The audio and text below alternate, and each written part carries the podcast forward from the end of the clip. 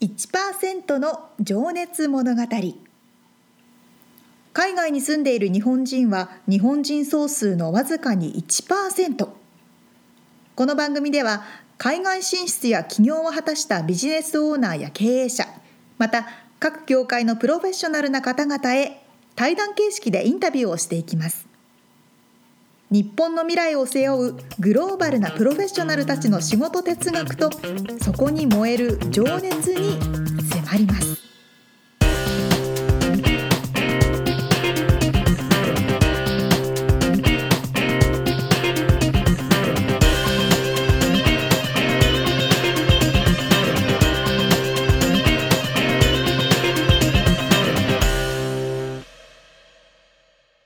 こんにちは。こんにちは。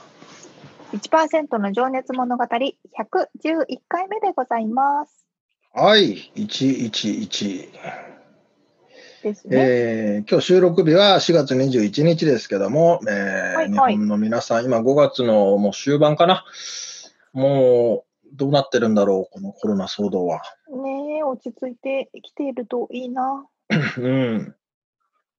まあね、だから今僕らも自宅、自宅待機というか外出禁止の真っ只中なんですけど、はい。そんな中でね、僕ね、実はですねお、あの、レモンをたくさん友達にもらって、その方はあの家の庭でレモンをたなってるんですけど、えー、ほんで、まあ僕、お酒飲むときにレモン入れるんですよ。最近なんかすごい。レモンってオレンジのレモンですよね。あ、間違えた。黄色のレモン。そうそうそう黄色いレモン。黄まあ、それ色いレモン。を、うんレモンの汁を、し果汁を、お酒、まあ、ホットでもコールドでも入れるんですけど、へえ。でね、それを、種を、なんか、何もしてないけど、ボンボン生えてくんだよねって言ってて、そのお友達がね。うん。で、何もしないでレモン生えてくんならいいなと思って、うん。レモン。育ててみ見るかと思って、どうせ家にいてさ、うん。で、ちょっと、あの、種を、しちょっと、あの、調べてみて、種を、まず、ガーゼみたいな水に浸して、昔なんかはいはいはいはい。かいわれ大根とかで実験したみたいなやつ。やっ。たやった。ねうんうんうん。あれで、あのーちょっと置いといたら、ちょろちょろちょろって発芽してさ、芽が入ってきてさ、あ、入ってきたんだ。入ってきて、それを土の中に今度うんうん植えて、今ね、ちょっとね、葉っぱがね、頭を出している。10日ぐらい目ぐらいかな。2週間え、ぐらい早かくないですか？すな。ごいい。やいやいや、そんなもん？そんなもんらしいよ。10日ぐらいで。で。まあ、水あげてるだけなんですけど、普通基本まあ、普通にね。いいなぁ。いや、多分それ結構すぐ大きく木になってなるんじゃないですか？そう、だからもうそれを毎日見るのが楽しみでね、この、この 自宅待機の中の楽しみの一つになってでます。した。あれ、あるあるですよ。じゃあだから、そうなんか育てるのいいと思うんだわ。あの、私のルームメイトも、うん。急になんか4種類のハーブを育て始めた。そう、だから、そう、家にいる時間が長いからね、多分そういうのも、普段はケアしないんだけど、すげえ楽しみになっちゃってね。あとあれですって、ゲームの動物の森、すごい流行ってるらしいですよ。ああ、なんかね。なんかもうゲームとかでもそ育てたいみたいな。ああ、そういうことか。じゃないなるほど、そういうことか。いやー、面白いね。面ねえ、白いね、なんかなんか。人間の行動、うん。性質はい。が見えてきますよね、これでね。ね。うん。だからレモン。ねうん、割と多分簡単にいけるからね、ちょっと、いけますよ。じゃあもはう、レモン別に 食べたりしなかったらあれだけどさ。い。でも彼の家にもライムの木があって、ライム？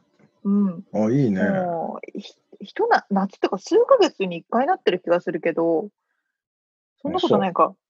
でももう1回100個ぐらいになるんですよ、やっぱり。だから全然食べきれないから、いろんな人にあげまくってる。でも、あの、メキシコ系はライムめちゃくちゃ使うよね。うん、使います。タコスにもかけるし。タコスにもかけるし、ビールにも入れるし、やサラダにもかそれこけるし。そコロナビールに入れるよね。コロナビール、そう、今流行りの、すごい売れてるらしいですよ、逆に。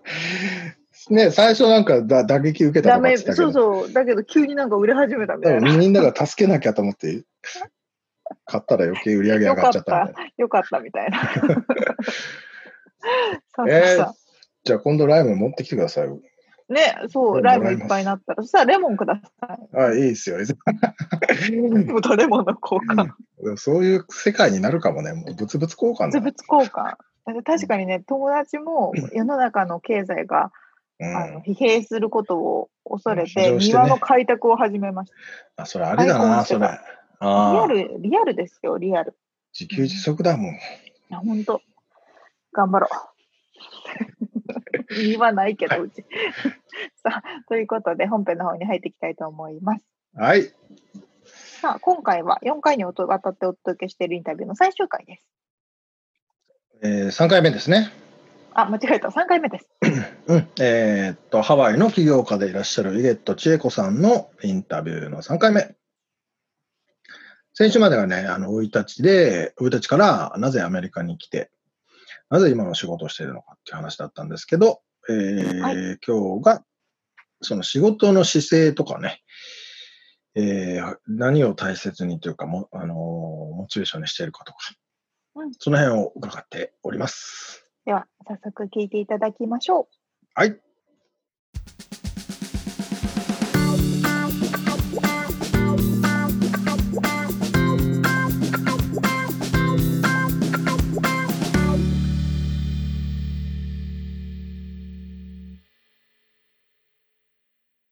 っと、まあ、皆さんに質問してることなんですけど、今の仕事をしていて、うん。誇りに思う瞬間、まあ、嬉しい瞬間うん。ってどんな時ですか、うーん。やっぱりこう自分と関わってくれる人たちが喜んでくれるっていうのがやっぱ一番嬉しいから、やっぱもちろんそれは、あのお客様であったり、まあ、スタッフであったりもそうだし、うん。まあ、取引先であってもそうだし、うん。やっぱりこう人にハッピーを提供したいっていうのはまあベースであるから、うんだからどっちかっていうとお金が欲しいとかっていうんじゃなくて、まあ、うん人にどれだけまあ役に立てるかなっていうのをまあ目指してるんで。うん。まあ、そこがこう自分で自分を褒めるみたいなことはやってる。なるほああなそれた天才とかね、なんか 自分で、自ど。分でよくやったみたいな。そうそうそう、さすがとか言うのは自分、もう誰も言ってくれないから自分で言うみたいな。あ、いや、でもそれ大事かもしれない。うん、やっぱこう、なかなか経営者になると、人にこう、褒められないですもんね。うん、あとなんかお世辞かもしれないし、わかんないじゃん、なんか。ああ。そうだから自分の自己評価みたいなのをいつも高く勝手に思っとってて、なるほどね。そう自己評価いつも満点みたいな感じなんですよ。すごいっすね。まあちょっと、あまあ後で聞こうかな。あの、僕、その自信がない人っているじゃないですか。うん、いるいる。今聞いちゃおうかな、じゃあ。うん、どうやったらそんなに自信を持てるんだろうって。あそう、それね、いうあのもうちっちゃい頃からね、うちの兄弟に、兄弟に言われてた。お お姉さんはそんなになんか大してできないのになんでそんなに自信があるのって言われてて。そう、でもね、これってね、多分ね、あの、私、あの、2歳の時にダンプカーに引かれて、そう。もう空中を飛んで頭からダーンって叩きつけられて、今夜が峠ですとか言われた子供なのね。そう。そう、それだから、波乱の人生ですね。はい、そう、いきなりそう2歳から、その、もう、生死の境を、だそうそうそう。だから、親が結構なんかもう、生きてるだけでいいみたいな感じになったんですよね。だから、こうなんか絶対的に自分は愛されてるみたいな自信がすごいあああ、って。なるほど。うんうんそう、だからブスでも何でも、なんか自分に自信があるみたいなのはそこなんですよ。そう。そう、だから多分、その、本当に生きてるだけで運がいいっていうか、あの、あの、なんていうの運が強いんだからっていうので、なんか別にできないことはないっていうか、死んだ気になればできないことはないし、みたいな、だからそこがいつもなんかこう、き決めてっていうか、自分が迷った時とかもそうだし、まあ、自信がなくなった時とかも、まあ死んだ気になればね、みたいな感じ。もう別に、まあ。だからじゃあ、その、始まりをもうゼロに置いてるから、うん、うん、もうあ上しかないってことですそう、プラスしかないみたいな感じ。そういうことね。そういうこと、そういうこと。うん、なるほどね。まあだから自分、だからある意味それは自分を、うん、か過小評価しないってこと？いや、過小評価めっちゃしてると思うけどね。っていうか、逆か。うん、そうそう。なんかもう、もう華々しい勘違い、華々しい勘違いできてる根拠のない、そうそう、自信ねってやつね。そうそう。でもやっぱり世の中にはそういう人もすごい必要とされてんだなっていうのは、ここ近年で思ってて、本当にそう思います。うんそれでやっぱりこの子供を育ててる、まあ、一人の母親としても、やっぱり子供にその自信をつけたりとかするでも、やっぱお母さんがこうじなんか自信持って頑張ってるとか、自信をつけてくれるっていうのがやっぱこう大きくなった時にまあ変わるんじゃないかなっていうのは、お子さんにも影響するよってことそうだね。でって、うん、だってほとんどお母さんも90%すり込みで子供なんて作り上げられるじゃないですか。まあね、うん、ずっと一緒にいるしね。そうそう、ほとんど一緒にいるんだね。だからやっぱお母さんの思考とかが遺伝するもので、だからやっぱなるべくこう、こういう世の中だから、やっぱメンタルの強い、なんかね、やっぱ人に好かれるというか、なんかこう、人たらし的な、はいはいはい、あの、ものが持ってると、やっぱりこれからどこの世界に行っても、まあ生きて、一人でも生きていけんじゃないかな、みたいなふうな希望はありますよね。いや、本当でもそういう方がいると、なんか知らないけど、あいつが元気だから、まあ元気でいいんじゃないかって思ったりしますからね。あんま悩まなくていいのかなとかね。そうそうそうそうそうそう。うんだから結構気にしすぎなんですよ。やっぱ日本のってやっぱりこう社会の目とかやっぱそういうのを気にしてやっぱ同じじゃなきゃいけないっていうのがやっぱりあったからこう突き抜けたりとかするのがやっぱりこう目立たないように生きてくださいみたいな感じだったんでだからそこはやっぱりね時代が変わったからやっぱもう叩かれたってしょうがないしねなんか炎上とかしたですね、しても別に気にしてたらしょうがないんで、うん、やっぱりこうなんか人人気とそのアンチってセットだと私は思ってて。人気とアンチ。アンチ。アンチ,、アンチ。嫌い嫌いでうん、はいはい、そう。それでやっぱうん、半、うん、じゃないとやっぱ人気って出ないと思うし、はいはいはい、人気が出たらそのあなたのこと嫌いっていうそうね妬む人もいるしね。そうそうそう。だからそれはもう一緒のセットだからだから両方をこう、まあ、育てていくみたいな感じにして考えていかないとまあ、ちょっと難しいよなっていうのは。そりゃそうですよね、まあ、全員に好かれるとかね、うん、全員をハッピーにってのはありえないですよね、うん、ありえないからね。そうそうそうそう、それは思いますね。なるほどねいや、ありがとうございます。じゃあね、ちょっと次の質問で、これも僕実は、千恵子さんには質問前にしたことあるんですけど、うん、あなたにとっての仕事哲学って何ですか？ああ。あの時の答えと変わってないですかね？そうですね。今やりすぐやれ、とっととやれっていう。まあちょっとこれあのリンク貼っときますけど、その時のね、うん、あの紙にも書いてもらって写真も撮らせてもらったやつがあるので、はい、今やれ、すぐやれ、とっととやれ。はい。もうそれはもうずっと変わってない。わかりやすい。うん、やっぱこう未来ってやらない限り変わらないじゃないですか。そうね。うん、だからこうさっきのそう考えていても話にも、うん、そうだねしょうがないんでだからそこはもう全然変わってないかな、うん、だからもう多分80歳になっても90歳になってもすごいチャキチャキやってると思うっていう、うん、役に立つババアになってるわけです、ね、そう役に立つババアになるのを目指してるんで。楽しみですね。まあねちょっとこれはじゃああの記事はそれ読んでもらうとしてはい、えー、じゃあ次の質問でねあ、今のあなたを作ったルーツは何だと思いますか？あこれはね、私はね、あの父だと思うんですね。うちの父っていうのは、あの昭和の時代にすっごい小煩悩で、子育てにめちゃめちゃ参加してくだくれたんですよ。なるほど。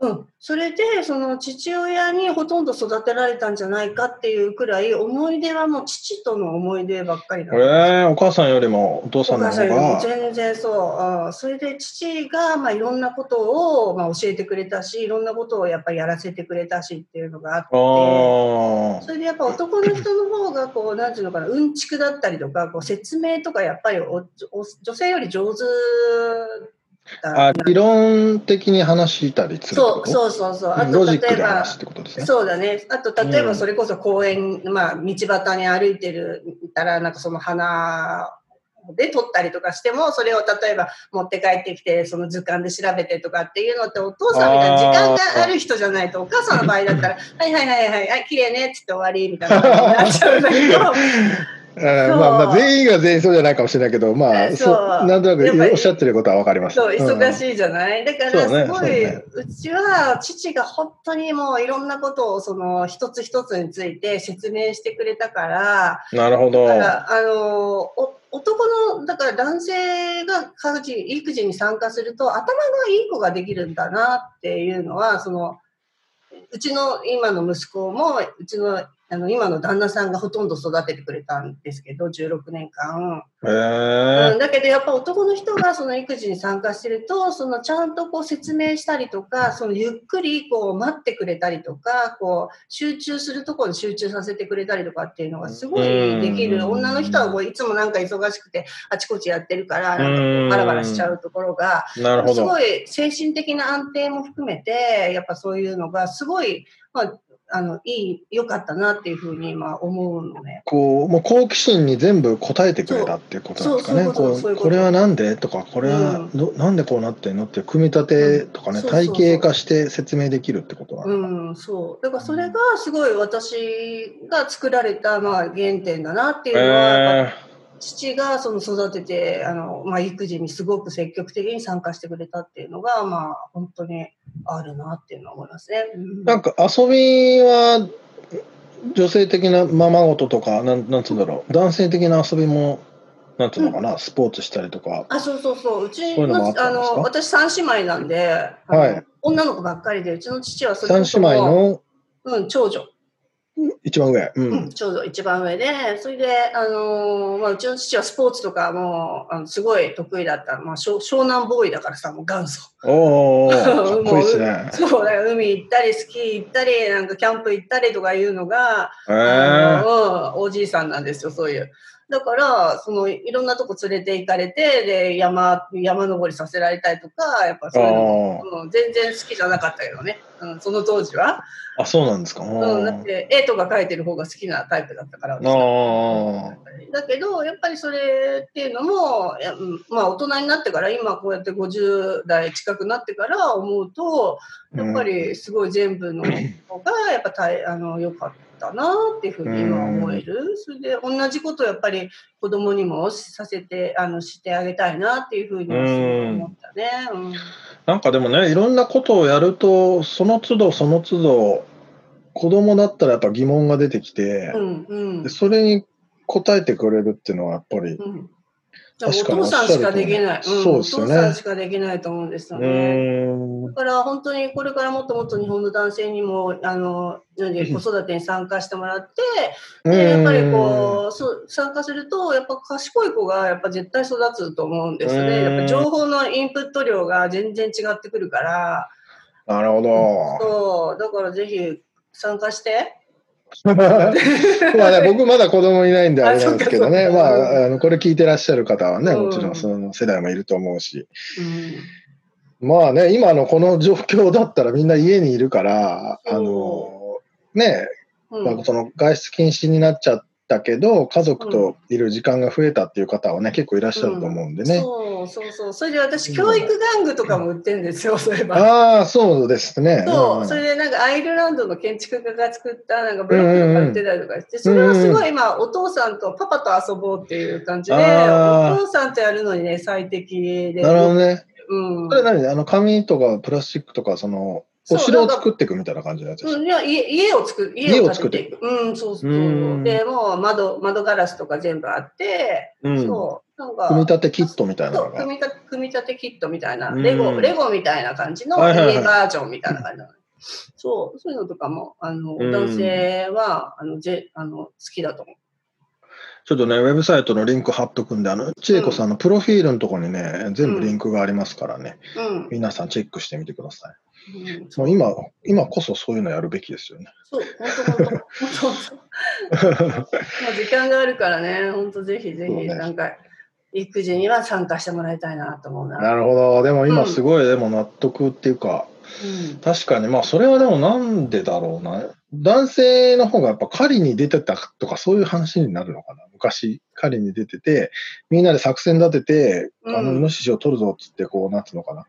なんか、すごい遠くを見て、あの、時間もね、うん、確かに確かに。計画的にうん、やらないとダメだったけど、女性はやっぱ家事をやるっていうのは目の前に。作業、作業っていうか、目の前の作業をやっぱこなす、うこうマルチタスク的なものはやっぱ女性はすごい得意だと思うですよね。うんそうそうそう。だからそういった意味では、やっぱそれぞれの役割がきちっとあって、うん。で、ほら、うちなんかさ、もうステップファミリーじゃんなんか、うん。ね、あのお父さんも外人にいきなり変わっちゃうしみたいな。そう。それでもそうそれでもやっぱりそのお父さんにきちっとこう育てられたっていうのはやっぱすごくそのうちの息子の人格形成とかにもすごい役立ったしその頭良くなったっていうのもやっぱり今の旦那さんのおかげだなっていうのもあるんでう。ーん。まあ、旦那さんも頭良さそうですけどね。まあ、そう、みんながみんなあれかもわかんないけど。うんまあ、でも、おっしゃることはすごくわかるな。うん、そう。だまあからそういった意味で、うん、でそういった意味で子供にこう早くからいろんなことを体験させたりとか、そのまあ学ばせたりっていうのはやっぱすごい効果があるなっていうのは思ったんで、うん。それでまあ自分のそのねのそうそう自分の実験の結果じゃないけどもう、ううんちの息子がなんか実験結果みたいな感じになってなる。そう。だけどそれがすごいやっぱ自分はその子育てもすごくそれで見て楽しかったから、うん。だからそのいろんなことをまあ実験をして実験を重ねてまあ大き。くしていったみたいな感じで思うとすごい楽しかった。うんそっか、そっか。もうそこに、じゃあ、証拠があるわけですね。そうそうそうそう そう。じ実実証された。そうそうですよ。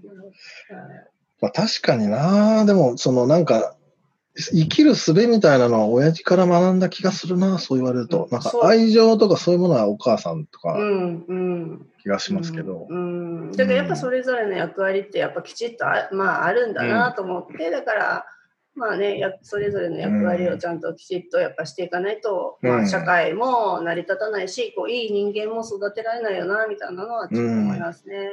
なるほど。ありがとうございます。じゃあちょっとね、違う別の質問で、あのーは今の千恵子さんを引っ張ってるモチベーションって何ですか？まあ、しこの原動力。なんだろうね。まあ今とりあえず、まあ大学の学費がすげえかかるから。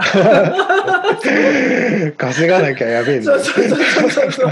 それがまあ払わなきゃやばいっていうので、あと3年くらいはそれに追われるみたいな感じなんですよ。じゃあ、子供の、子供への愛情っていうやつかな？まあね、でも基本的にはやっぱ自分のためかな。まあ、自分のためっていうか、うん。まあやっぱりモチベーションっていうか、まあ自分が楽しく生きていくために、まあ何をするのがまあいいかな、みたいな感じでいるから、うんだから嫌な、嫌なこととかやりたいこととかはもうとりあえずやらないし、うーん。お断りみたいな感じで。やりたくないものはやらない。うん、やらないし、それは例えばお金になるとしても、うん、やらない、うんうんやっぱ基本的にはお金っていらないと思ってるんですよ。ほうん、やっぱこうなんかすごいお金好きに思われるんだけど、う。うん。別に全然あの通通帳の残高とかも全然興味ないしあの、へどっちかっていうとなんかそれをどういうふうに使うっていうか使い方みたいなのをあの、まあ、子供ってか自分の子供とかには教えたいなと思っていて。なるほど。そうだからその自分がもうたくさん稼げば稼ぐほど、まあ、人にどういうふうな役に立つ使い方ができるかなみたいな方の方がなんかかっこいいなと思って、うーん。そうだからその、まあ、もちろんこのおまあお金儲けみたいなのはやっぱそのビジネスの旨味っていうか面白さとかがあるから、それを、はい。まあ要はゲーム感覚で楽しんでるとかがあるんだけど、まあ基本的にはその、なんていうのかな、モチベーション。なるほどね。うん自分のなんか、まあ好きなことで生きていくための、まあ、モチベーションなのかうな。誰かのためとかではなんか決してないかなっていうのは。うーん。まあ自分が楽しむために。そう楽しむためにそして人にまあうん喜んでもらえたらいいかなみたいな感じかな。えーまあもう、そうか、でも目的はお金じゃないっていうのはね、そうすっぱり言えるのもすごいな、逆に。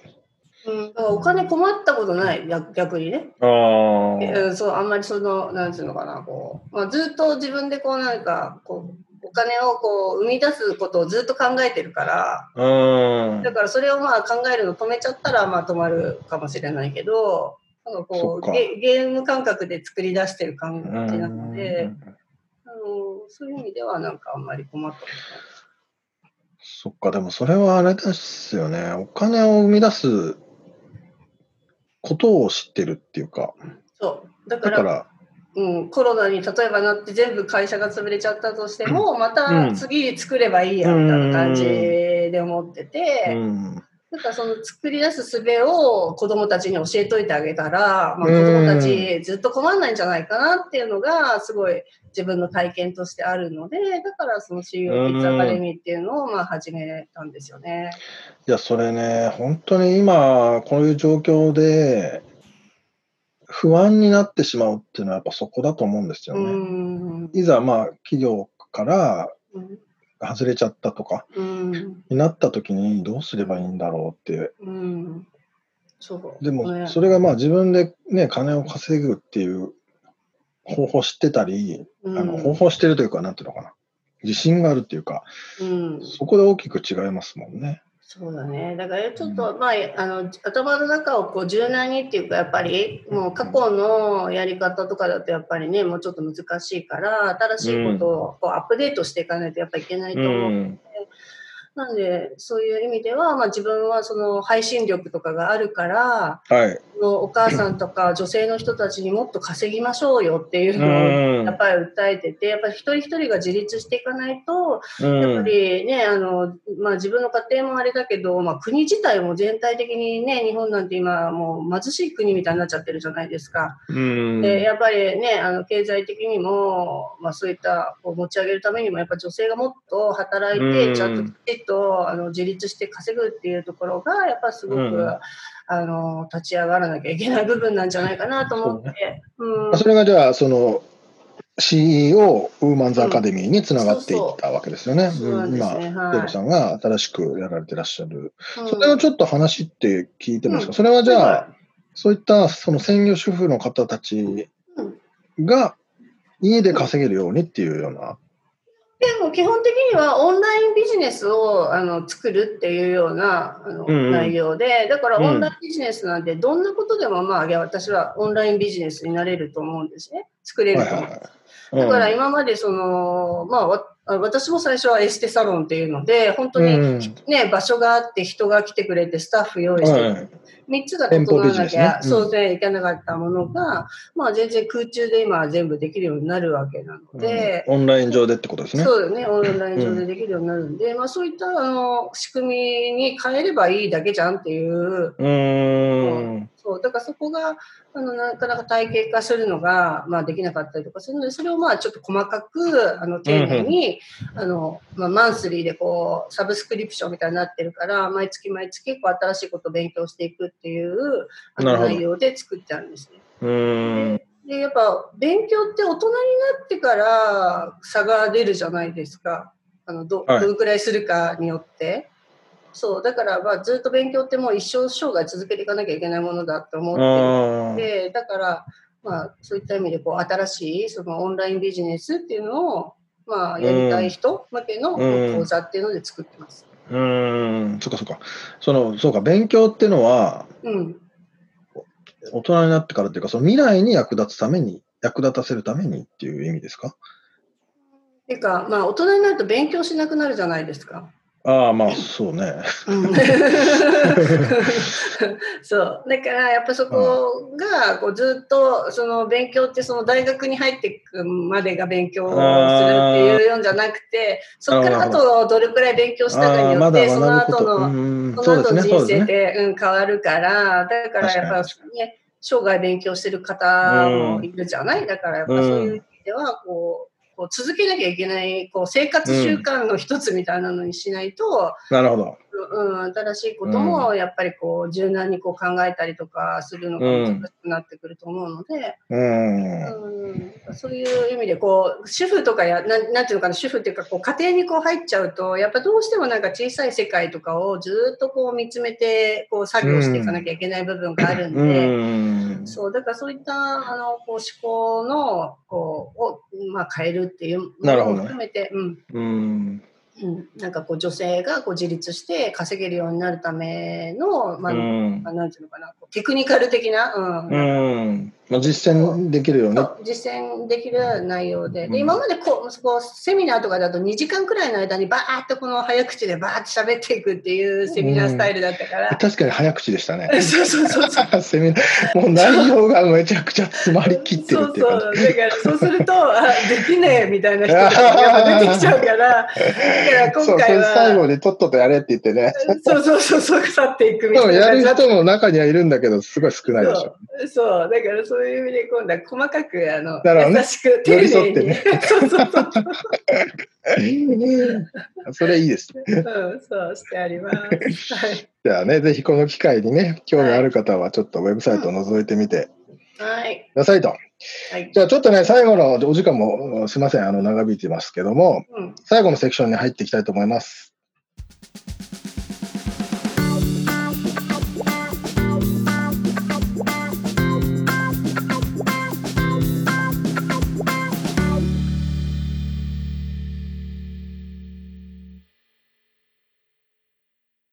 まさにその通りだなってお話聞いてて思いました。うん、特に、面白い。特に、特に、そうそうそうそうそう。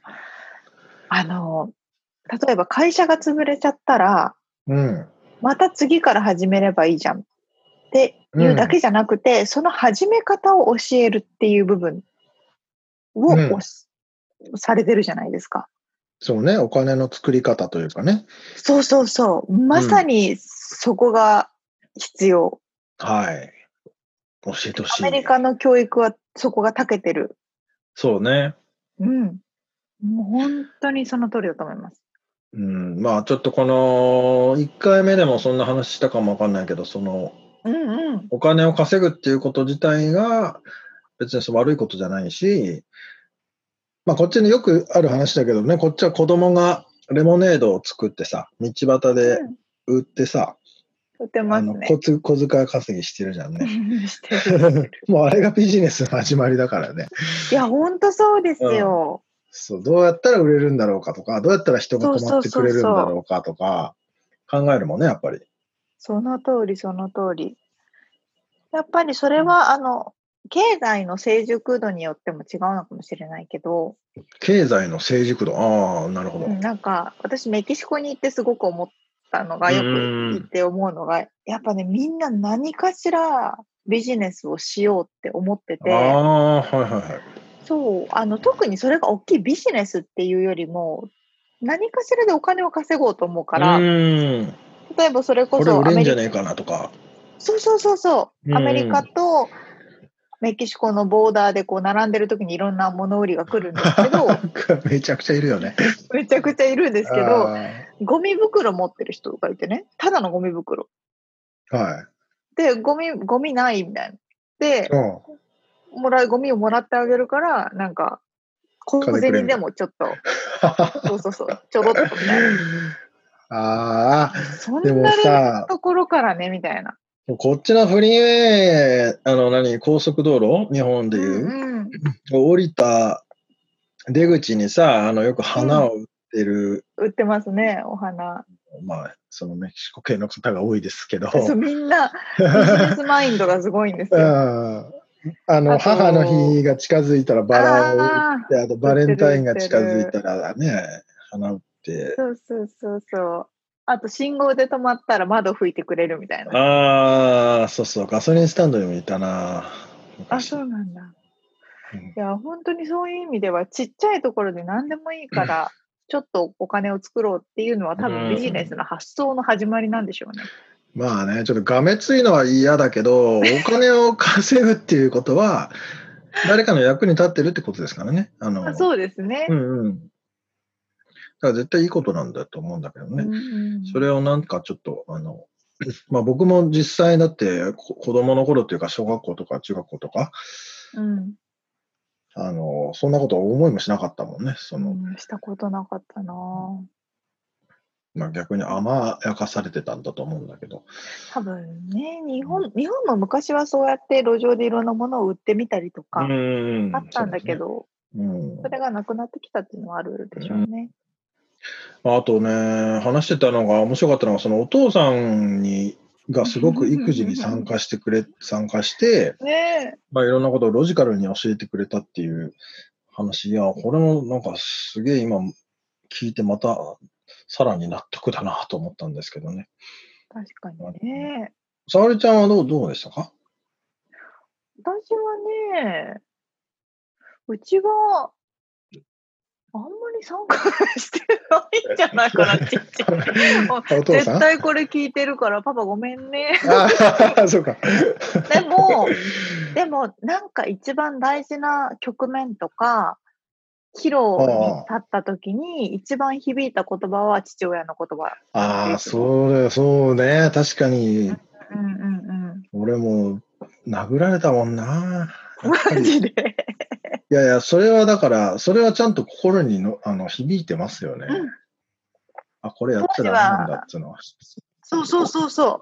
そうなんですよ。いやー本当にね、そういう意味では、今はね、あの、結構同い年の友人も育休？を取るはいはいはい男の子も増えてきたし、うん。日本はだいぶ変わってきてる。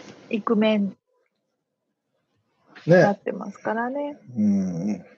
まあさっきも話してたけど、やっぱこういう時期で家族と接触する時間も増えてるし、うんうんまあ、本来ね、そういうふうにやっぱり育っていくべきなんでしょうね。仕事ばっかしてるのもいけないんだろうなと、なんかもう改めて思いますね。本当ね、バランスなんですよ、きっと。うんね。勉強になります。はい。また、はい毎回背筋が伸びますが。本当です。ということで、まあの、次回は、次回が最後のインタビューですね。そうですね。次回が最終回になりますけど内容も、になりますかね。あの、次回はちょっと未来を意識してね、うんうん。えー、チェコさんが、まあ今目標にしていることとかね、うんあの、あとキーワードとしてね、役に立つババアっていうので、出てきてますけど。すごいキャッチー。面白い、ね。めちゃくちゃキャッチー。役に立つババアの詳細を伺っておりますので。うんそれ気になる。はい。楽しみにしておいてください。はい、わかりました。はい。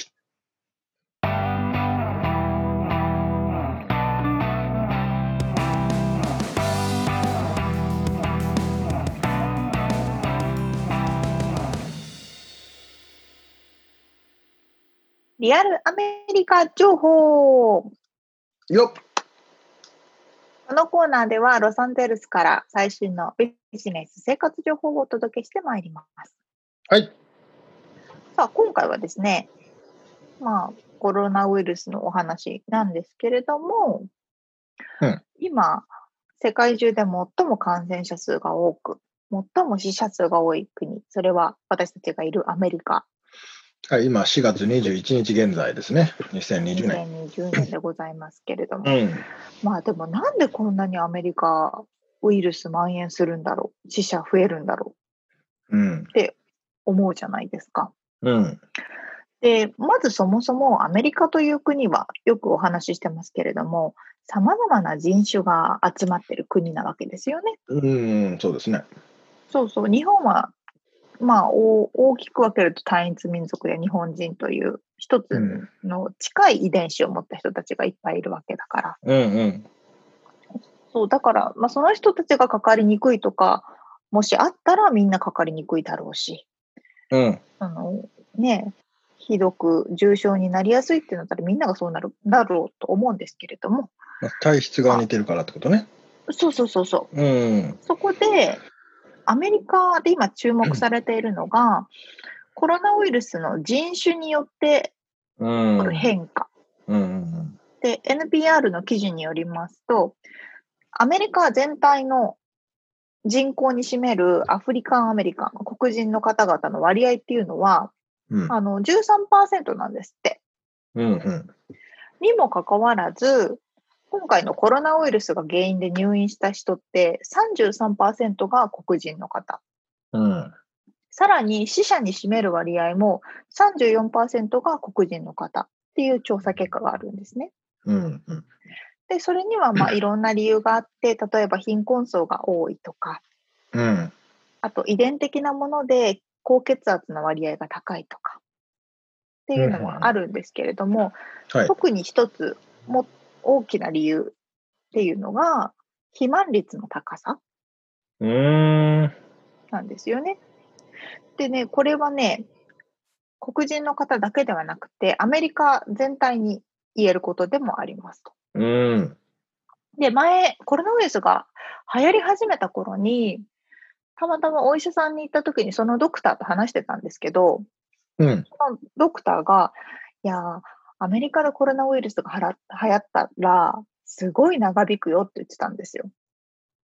ねえ。でその理由は、うんアメ。リカの肥満率ってすごく高いから、肥満の方っていろんな病気、合併症にもなりやすいし、うん。コロナウイルスにかかったら重症化しやすいから、やっぱりそこはポイントだねって言ってた通り、うん。やっぱり今すごく広がってて、長引いてますと。うーん。で、実際にアメリカの肥満率ってどれぐらいなのか？うん。どれぐらいだと思いますミツさん？人口にひ占める肥満の割合。半分ぐらい。その通り、4 42.4%が肥満です。ほぼ半分が肥満なんですよ。や やばいですよね。これね、日本の人はね、ちょっと想像できないかもしれないんですけどね、想像を絶する大きさですからね。そうなんですよ。私たちの2倍ぐらいの人がいっぱいいるんですよ。そうそうそう。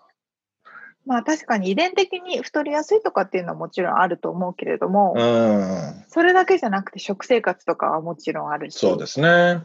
うん。まあ、あと車社会っていうのもあるしね。そうそうそうそう。歩かない教育の低さもあるし、そういろんなファクターがあるんですけれども、うんはい。それを人種別で分けたとき、ちょっと待って、なんで肥満だとあれなの？な、あれな、弱いんだろう。その辺はコロナウイルス。スに、うんうん。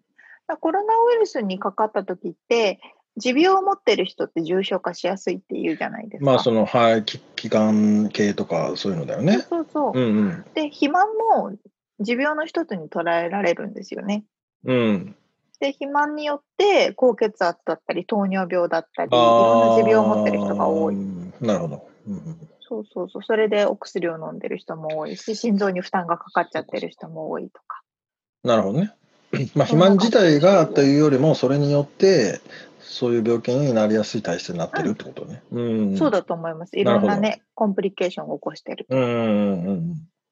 で、そのアメリカの肥満の、肥満に占める人種別の割合はい。でいくと、えっ、とね、黒人の方が49.6%、黒人の方の49.6%が肥満。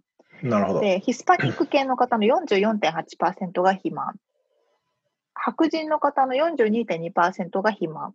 確実ね。アジアアジア人は17.4%が肥満。へえ。まあ、圧倒的にアジア人の肥満率ってすごく低いんですよね。なるほど。これは多分遺伝子的なものはすごい大きいのかななんてう思いん。ますけれども、それでですね、ちょっとこれ、ミツさんにもこのね、マップを共有したいんですけど、うん。アメリカで、うんうん、今 Slack で送りますね。アメリカの中で、うん。地域的にね、肥満かどうかっていうのがすごく分かれているマップをマップを見るとね、地域的な肥満度っていうのがすごくわかりやすいんですけど、これは CDC が出しております。今ね、ちょうど Slack で送りました。あえっ、とね、あ。あれ？でアメリカの、変わってるな。合ってました？想像と。いや、俺の20年前ぐらいの情報によると、うん。肥満度ナンバーワンがノースダコタで、ナンバーツーがサウスダコタなんですよ。その真ん中ああ、の上。そうなんだ。で、ミ俺はサウスダコタに住んでたから。いましたよね。実際にミツさんがそのサウスダコタ、アメリカの真ん中の上らへん。で私たちがいるのが左の沿岸部ね。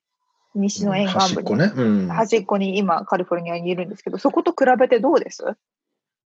いや、全然違うよね。だから本当に衝撃だったもんね。その、つああのそこに、そこが最初に俺、アメリカに着いた時に最初に連れられて、連れられてっていうか、自ら行ったんですけど、なんじゃここはっていう感じで、降り立った場所で、うんうんうん。もうでっけえ人がいっぱいいてね、びっくりしたのを覚えてますよ。へえ。まあだ寒いし白人もそうだし、まあ、ネイティブアメリカンの子孫みたいな方も結構多くいて、うんまあ、その人たちは別に太ってなかったけど、まあ白人の方が多かったかな。あの、雪がすごい降って寒いところで、外であんま出ないで、みんなやっぱ食べてばっかりって感じだったんですよね。うんやっぱちょうど今見るとこれで35%以上だもんね、ノースダコタ。そうですね。一番多いところでね。あのブログにもマップ載せておくんですけれども、うん西半分、東半分でだいぶ分かれていて、西半分は割合が、まあ、25%ぐらい、かなり低い30%未満。30%未満。で、その東半分、特に中東部、うん中東らへんと、あとは、うん、そうね、南、中西部ね。南東かな。あはい。南西部ね。はい。東、あ違う、東だ、南東部だ。南東、南東と、そうそう、その辺のところが、肥満率が35%を超えていて、まあ、特にここは黒人の人たちが多い、人口の割合で多い部分ではあると思うんですけど、うん。あり、ん違うわ。どこだ、これ。読めない。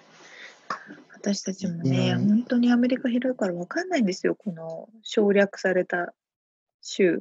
うん。これ俺、だってデスクの横に貼ってあるもんね、いまだに。L LA っととか AR とか、あの、記号があるんですけど、カリフォルニアが CA なんですよ。カリフォルニアの CA なんですよ。うん。え、もう全然分かんない。全くわからんね。まあいいや。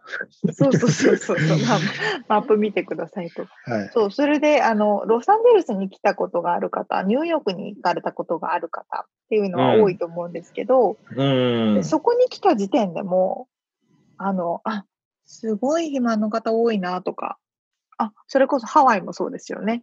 うん。あの、あ、もうなんか日本と比べてすごい大きい人多いなって思った人いると思うんですけど、うん。それはアメリカの中でだいぶうん肥満率が低い方なんです。うんうんうんそうそうそうそうそう。だから、どれだけこれアメリカの肥満率が高いかっていうのが、いやー、これはね、ね。もう陰謀論につながりますよ、これは。いや、それは思っちゃうんですよ。もう、太らせてみたいなね。そうそう。病気にさせて、みたいなね。そうそうそう。だからね、医療も国民皆保険じゃないみたいなうね。ん。いろいろ、いろんなことが想像できちゃいますけれども、はい。まあ、こういう、こんな感じでアメリカの肥満率は非常に高いと。うん。でも、これを機に、なんか健康志向が高まるんじゃないかなとか思います。うん。まあ実際ね、そんなに贅沢もこうしなしなくなるというか、できなくなっちゃうしね。うんうんうん。まあ、ただ安いものがいいもの、あいいものというか痩せるものではないんでね、そこはまたあれですよね。そうなんですよねジ。ャンクというか安い、大量生産された安い食べ物っていうのはあんまり体に良くなかったりするんで、そういうふうにまた逆になっちゃうかもしれないしね。わかんないですね。気持ち的にはだから、うんもちろん健康にしなきゃなっていう、あのうん。あれは増えると思うんですけど。そうそうそう。より思う人は多いと思うから、うんある意味これからビジネスをしていく中で、うん、そこに着目するのそうはありねで。すよね。そうね。まあ逆に、逆にというか、まあ、同時にストレスもあるから、やっぱ食べちゃう人もいるだろうし、まあ、なかなかうんうんうん難しいね。いやー、本当ですね。うんうん、でも、こういう数字を見てると、いろいろこう、こうアイデアが出てくるっていうか、最終的に、うん、あの、なんかね、転換できたらね、いいですよね。そう、ピンチをチャンスに変えるっていうことですね。そうね。うんうんうん。ということで、リアルアメリカ情報をお届けしました。はい。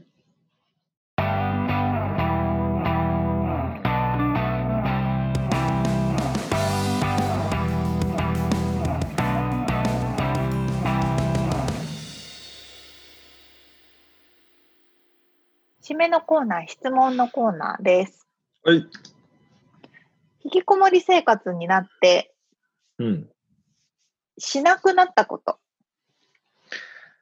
しなくなったこと？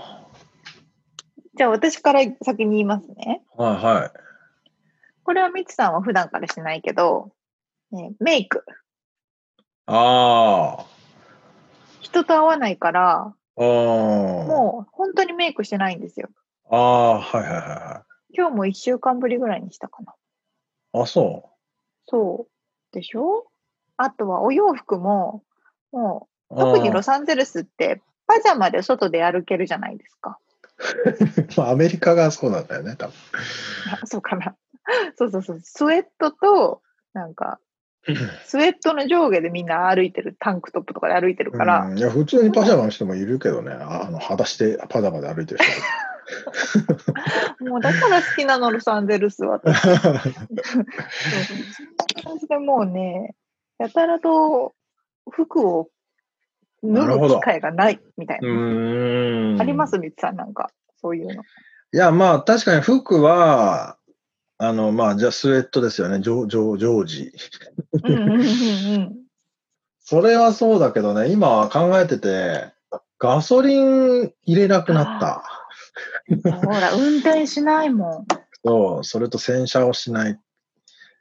そうですね。だからね、もう LA の生活は、もう車ないとほぼあれなんで、毎日必ず車に乗るから、その、うんうん車の中にいる時間って超長いんですよ。確かに、確かに。だけど、それがなくなって、なんか久しぶりに車乗るな、みたいな。あるよね。確かに。ガソリンスタンドねい。つから行ってねえんだろうみたいな。ガソリンの値段がやばいんだよね、今それは。今もう安すぎて。下がりすぎちゃって。じゃあ、だからそう、皆さんね、あれですよ。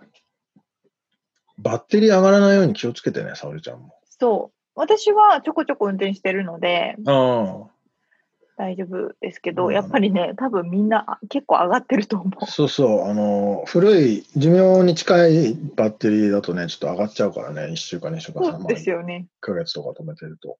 そうそうそうそう。うん。確かに。今またまにでにない感じ。そう、たまに、あの、エンジンだけかけて、アイドリング。グしとけばそうですね。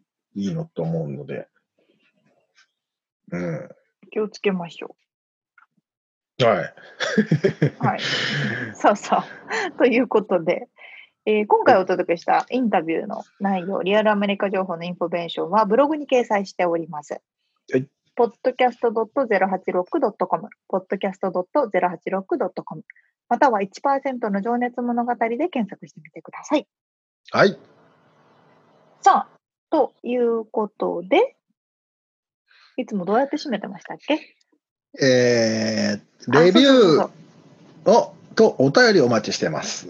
はい、1%の情熱物語オリジナルステッカーをプレゼントいたします。はい。えーそして僕の友達の阿部ちゃん、名前を出しますけど、書いてくださいよ。どんどんプレッシャーが。ステッカーをだってくれって言うからさ、じゃあレビュー書いじゃあレビュー書いてよ。あとはスポンサー、サポータープログラムのこともブログに書いてありますので、ブログというかウェブサイトです。そう、皆さん、あのチェッ、クされてみてください。お願いします。はい。ということで、今週も聞いてくださってありがとうございました。ありがとうございます。また来週お会いしましょう。皆さん、引きこもり生活、元気に頑張りましょ頑張ろう。バイバイう。じゃあね。